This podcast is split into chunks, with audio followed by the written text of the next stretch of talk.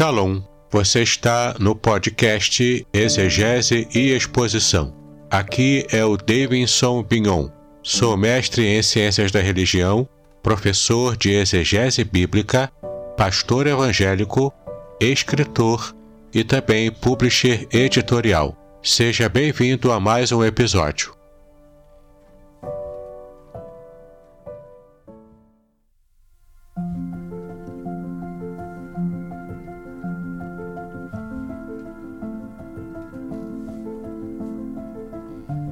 Este é o terceiro episódio da série sobre o meu livro O Cheiro das Águas. Este é o capítulo 3 do livro, cujo título é A Última Pregação. Este episódio não se trata de um estudo bíblico, mas de uma ficção homilética que vai aquecer o seu coração. A Última Pregação.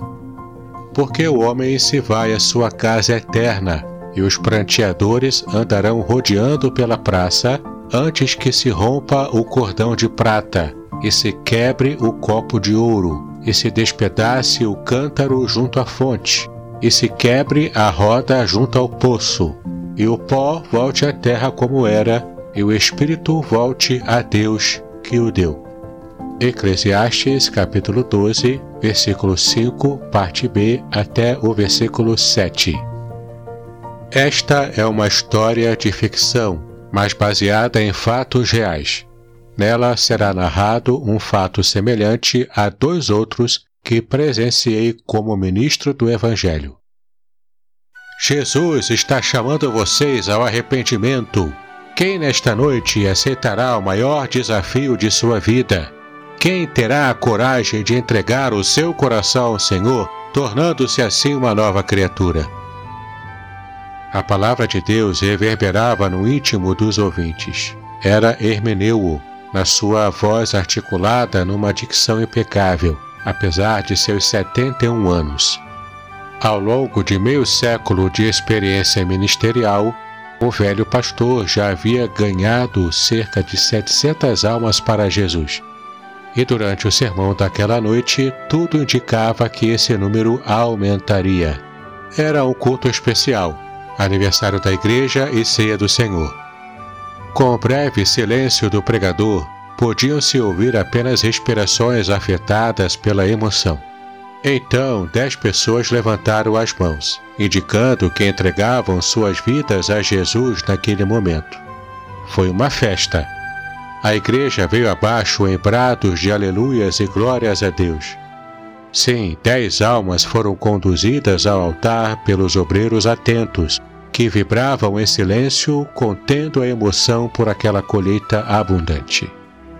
Hermeneu passou o microfone ao novo pastor titular, a quem há sete anos havia entregado o cajado do ministério. O ancião estava satisfeito. Um longo período de mentoria bem-sucedida. Apolo, o novo pastor, também era poderoso na palavra, mas a igreja ainda sentia prazer em ver o seu velho pastor no púlpito, arrancando almas das garras do inferno. Mas também era verdade que Hermeneu estava muito doente. Há um ano ele descobriu que havia contraído câncer nos rins e lutava contra a doença. O tratamento era intensivo o septuagenário pregador já mostrava sinais de cansaço, apesar da mente lúcida. O seu apoio de toda a vida era a esposa, a irmã Miriam. Também incansável no ministério, a anciã cuidava do marido naqueles dias penosos. Nem se passava pela mente de Miriam o que iria acontecer mais tarde. O pastor Apolo anunciou um número musical antes de iniciar a cerimônia da Ceia do Senhor. Uma irmã jovem e muito bonita recebeu o microfone e iniciou o solo. No auge dos agudos da soprano, o pastor Hermeneu sentou-se. Contemplava diante de si a mesa com a ceia preparada. Aos olhos da igreja, o ancião sentara-se para descansar, mas Hermeneu sentia-se mal foi quando, ao fitar os matizes carmesins do cacho de uvas à mesa, a vida passou-lhe como um relâmpago em sua mente. O velho pastor lembrou-se da infância pobre no interior de Capitão Poço, lá no estado do Pará. Lembrou-se também da juventude passada no Rio de Janeiro, do seu chamado ao ministério pastoral com apenas 15 anos de idade. Lembrou-se também do primeiro beijo em Miriam, a jovem loira e tímida por quem se apaixonara muito cedo na igreja dos pais no Rio. Lembrou-se ainda dos anos de estudos no seminário teológico e sua ordenação ao ministério e o modo como suava em bicas durante o sermão de prova diante de tantos pastores e mestres. Enfim, um filme se desenrolava na mente de Hermeneu, até que a fita parou naquele momento do culto em que o velho pastor respirava agora com dificuldade. O pastor Apolo estava de olhos fechados, navegando nas ondas musicais. Hermeneu afundava na cadeira confortável, remexendo o velho quadril em busca de uma posição que lhe facilitasse a respiração, mas não a achava. O desespero já tomava conta da alma, mas o seu autocontrole era admirável, pois o semblante não demonstrava sua intensa agonia. O solo terminou. A igreja glorificava a Deus. Os novos convertidos já haviam sido conduzidos ao gabinete pastoral, onde seriam orientados pelo pastor. O culto se aproximava do fim. A irmã Miriam fez a sua oração. Quando abriu os olhos, percebeu que algo estava errado. Muito bem, estou interrompendo este episódio para estar falando para você sobre como conseguirá mais material como este para o seu enriquecimento bíblico. Eu, portanto, quero convidá-lo a conhecer os meus cursos gratuitos na plataforma Udemy. Há também o meu curso muito especial Introdução à Exegese Bíblica, a um valor muito especial e que tenho certeza de que abençoará muito a sua vida, pois você poderá aprender o método que os profissionais da exegese usam para que possam fazer estudos bíblicos muito avançados. O curso é simples, direto e sem rodeios. Clique no link que está na descrição deste episódio para que você possa assistir a uma aula degustação e conhecer mais sobre este curso maravilhoso. E caso você queira ampliar os seus estudos gratuitamente, eu tenho um grupo do Telegram chamado Exegese e Exposição e ainda o meu canal do YouTube onde você pode assinar, clicar no sininho para receber notificações de novos materiais em vídeo que eu coloco ali todas as semanas. Agora você poderá voltar a escutar este episódio.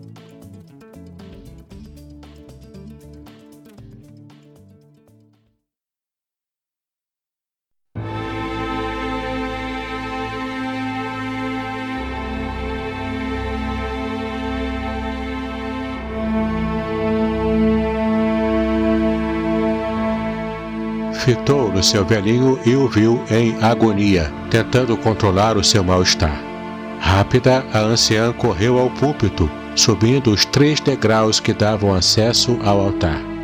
Chegou a tempo de ver os olhos do seu marido contemplando o teto e balbuciando só para ela: Veja, Miriam, anjos, são lindos. Miriam não viu anjo algum. A igreja inteira estava em silêncio. Apolo percebeu o que acontecia e já estava requisitando os oficiais eclesiásticos para que chamassem uma ambulância. O velho pastor precisava ser socorrido. Respirando ainda com dificuldade, Hermeneu ficou em silêncio, mas os seus olhos não traduziam desespero, refletiam sua paz interior, uma serenidade sem igual. De súbito, o velho pregador conseguiu sorver uma grande golfada de ar depois, sorrindo para sua amada esposa, expirou todo o conteúdo de seus cansados pulmões. Entregou o espírito a Deus. Os olhos marejados de Miriam refletiam as lâmpadas incandescentes que despejavam intensa luz azulada sobre o arranjo ao lado do púlpito. Ainda assim, ela pôde ver numa fração de segundos um filete prateado, etéreo, desprender-se sutilmente da boca de seu marido e ir serpenteando até o teto da igreja, dissolvendo-se ao tocar a abóboda. Nesse instante, Miriam sentiu como se o chão ruísse sob os seus pés. A igreja em suspense. O pastor Apolo explicou o que estava acontecendo e os irmãos foram tomados de intensa emoção. Alguns choravam alto, outros sussurravam para seus vizinhos perguntando sobre a natureza daquele estranho momento. E como resposta, a igreja começou a cantar o trecho de um hino que o velho pastor gostava. Manso e suave, Jesus convidando. Miriam chorava baixinho, resignada, quando os paramédicos chegaram providenciando a remoção do pastor Hermeneu. O fiel servo do Senhor jazia inerte na maca, mas de uma coisa Miriam sabia o seu amado esposo havia partido para a maior aventura de sua vida, atendendo desta vez ao último chamado do seu Senhor. Surpreendentemente, os fiéis não se dispersaram. O pastor Apolo conduziu o restante do culto com a igreja em total sintonia espiritual. Todos estavam em ardorosa adoração e confissão espontânea de pecados, os oficiais que permaneceram no templo, agora concentrados, retomaram suas funções, posicionando-se ao lado do pastor Apolo. A ceia foi servida aos irmãos. Nunca houve um culto como aquele. No momento em que tomavam o vinho, uma luz suave, dourada, invadiu o lugar. A glória do Senhor se manifestou de forma visível. O pastor Apolo não se continha Ajoelhado, dava brados de louvor e adoração a Deus. Sua oração era como incenso que exalava plena comunhão espiritual. Todos os componentes do ministério de louvor, os que ministravam e cantavam, até os instrumentistas, se ajoelharam atônitos. Ninguém ousava pegar no microfone. A igreja ardia em uma fé espontânea. Os dons espirituais jorravam. Abundante era o banquete espiritual à mesa do grande Deus. Longe dali, no mundo etéreo, Hermeneu flutuava. A sua consciência simplesmente deslizava no ar. Não estava mais limitada ao invólucro de sua carne. Já não havia dor nem pranto.